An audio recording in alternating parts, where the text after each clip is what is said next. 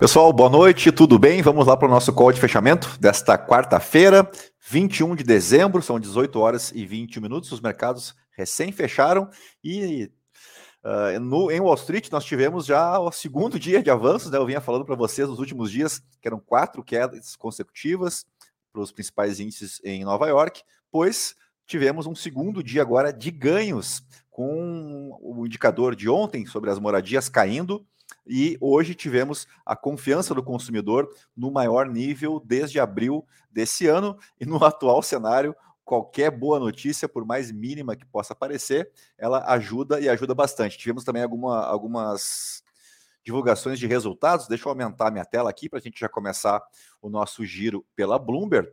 Então vamos desde o primeiro parágrafo. Tivemos uma estabilização nos títulos da dívida também, depois daquela surpresa de ontem no Japão, que a gente já debateu exaustivamente.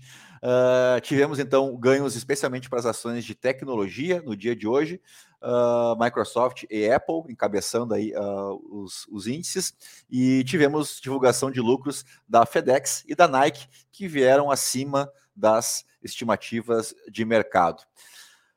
aqui mais para baixo a gente tem então a questão do indicador que saiu ontem, né, as vendas de casas nos Estados Unidos caíram pelo décimo mês consecutivo em novembro, e aí eu mostrei para vocês aquele índice lá dos aluguéis também, né? Estão, estão lembrados? Mostrei no fechamento de ontem. E hoje, então, a confirmação de que a confiança do consumidor americano aumentou também mais do que o previsto. Uh, e aí, de Estados Unidos, é mais ou menos isso que a gente tem. Então, vou pegar aqui a home da Bloomberg para vocês dar uma olhada o que, que os americanos estão de olho né, nesse dia de hoje, nessa quarta-feira. Uh, o encontro do Joe Biden com o Volodymyr Zelensky, presidente da Ucrânia, foi confirmado uma ajuda uh, militar e financeira, mais uma, né, para, para os ucranianos.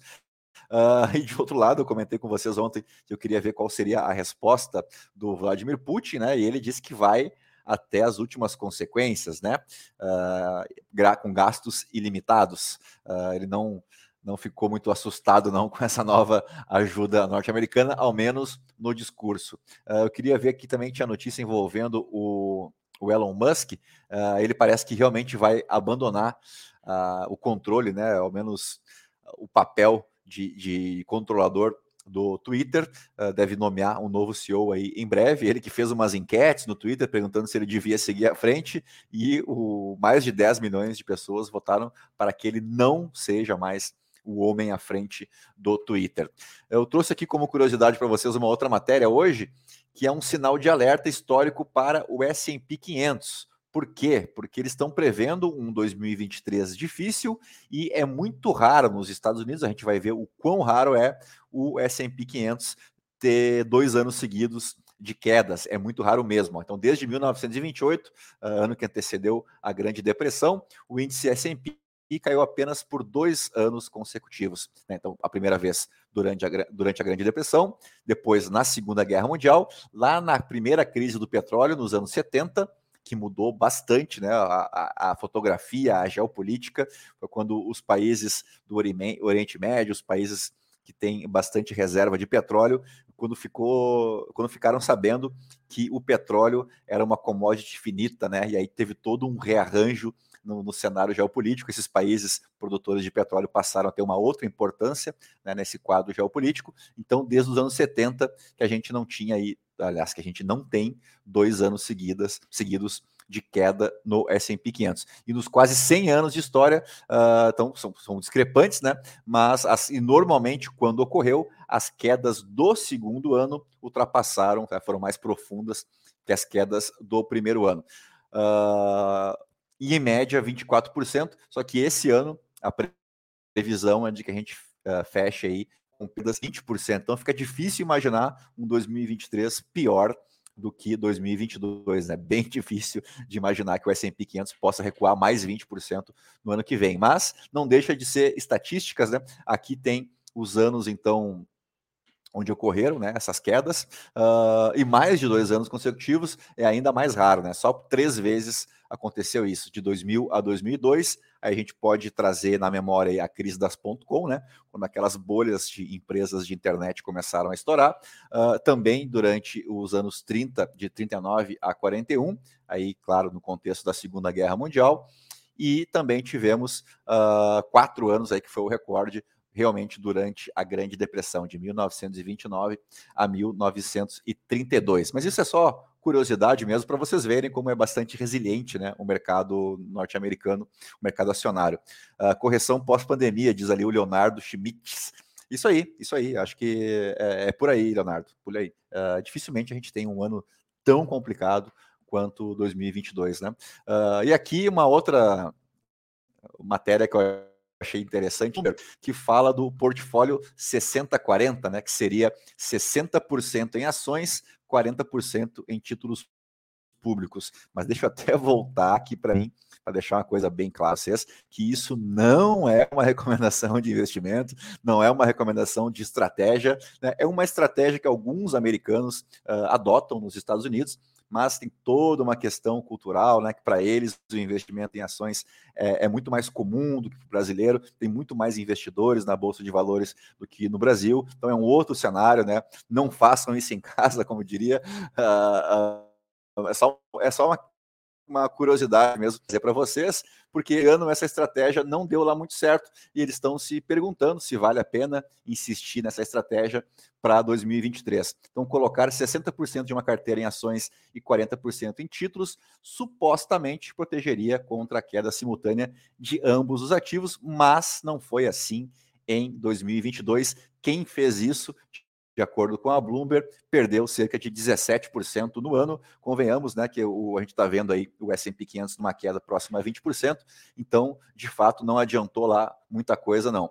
E aqui eles fizeram uma medição bastante interessante, uma correlação nos últimos 60 dias entre dois índices, uh, o Bloomberg Global Aggregate, que é um índice que agrega dívida pública, né, uh, dívida soberana de vários países, do mundo, de várias, com, trabalhando com várias moedas diferentes, e o MSCI All Country World, que é o índice da MSCI, que mede daí os principais índices de ações do mundo. E a correlação aqui, ó, ela está muito uh, próxima do que aconteceu em 2012. Então, a gente pode afirmar com certeza que esse fenômeno não acontecia uh, desde 2012, portanto, nos últimos 10 anos. Normalmente, a correlação é invertida, né? se a gente puder eh, perceber por aqui nos anos de 2014, 15, 16, 17, 18. Então, mais uma curiosidade para vocês. Daí a gente vir para o cenário local e aí finalmente fechar o nosso fechamento, com perdão da redundância. Uh, claro que o destaque né, da, aqui do Estadão, Câmara aprova PEC da transição em segundo turno,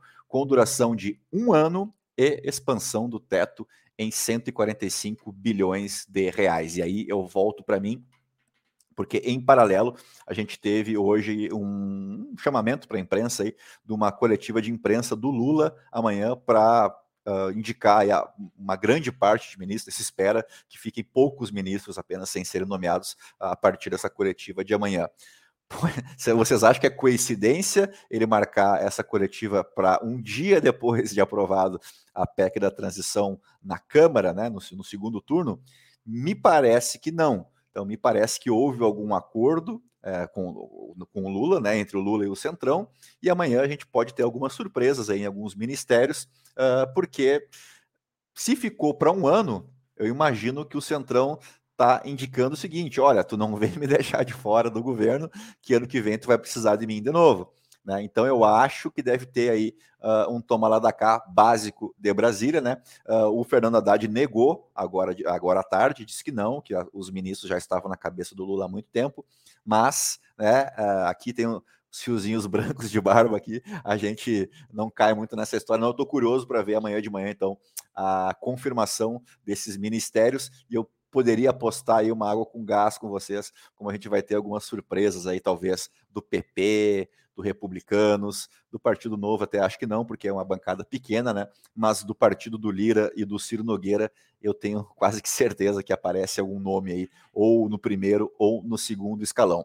Dito isso, vamos para o fechamento. Deixa eu abrir aqui o, o, o, grupo, né, o canal da Central do Investidor no Telegram, para a gente passar os fechamentos. Antes, só uma boa notícia, no meu entender, do André Lara Rezende, foi convidado para o Ministério do Planejamento. Se ele conseguisse assumir essa pasta seria bastante interessante, né, para ter um contraponto ao Fernando Haddad, que é um nome muito mais político na Fazenda, nem com pouquíssima ou nenhuma experiência. Ele tem um mestrado em economia e tal, mas uh, Não dá para dizer que ele é um, um, cara muito afeito à economia, não. A praia dele é outra. Então, se a gente ter um, um cara ali, uh, não digo nem de mercado, não gosto dessa expressão, né? Mas um, um cara com mais experiência em gestão pública, uh, no, na parte econômica, claro, uh, junto com um ministro mais político e sem nenhuma habilidade pra, para o cargo, né? Eu acho que pode ser, pode amenizar um pouco aí a nossa sensação de que a coisa não anda muito fácil, não. então, o petróleo tipo Brent, que é o, a referência aqui para a nossa Petrobras, subiu mais uma vez hoje, subiu 2,76%, já voltou aí para os 82 dólares e 20 centavos. O dólar à vista fechou em queda mais uma vez, mas uma queda bem leve, praticamente no 0 a 0, uh, nos R$ 5,20, mas chegou a testar os 5,16 ao longo do dia e na máxima os 5,22 dólar à vista.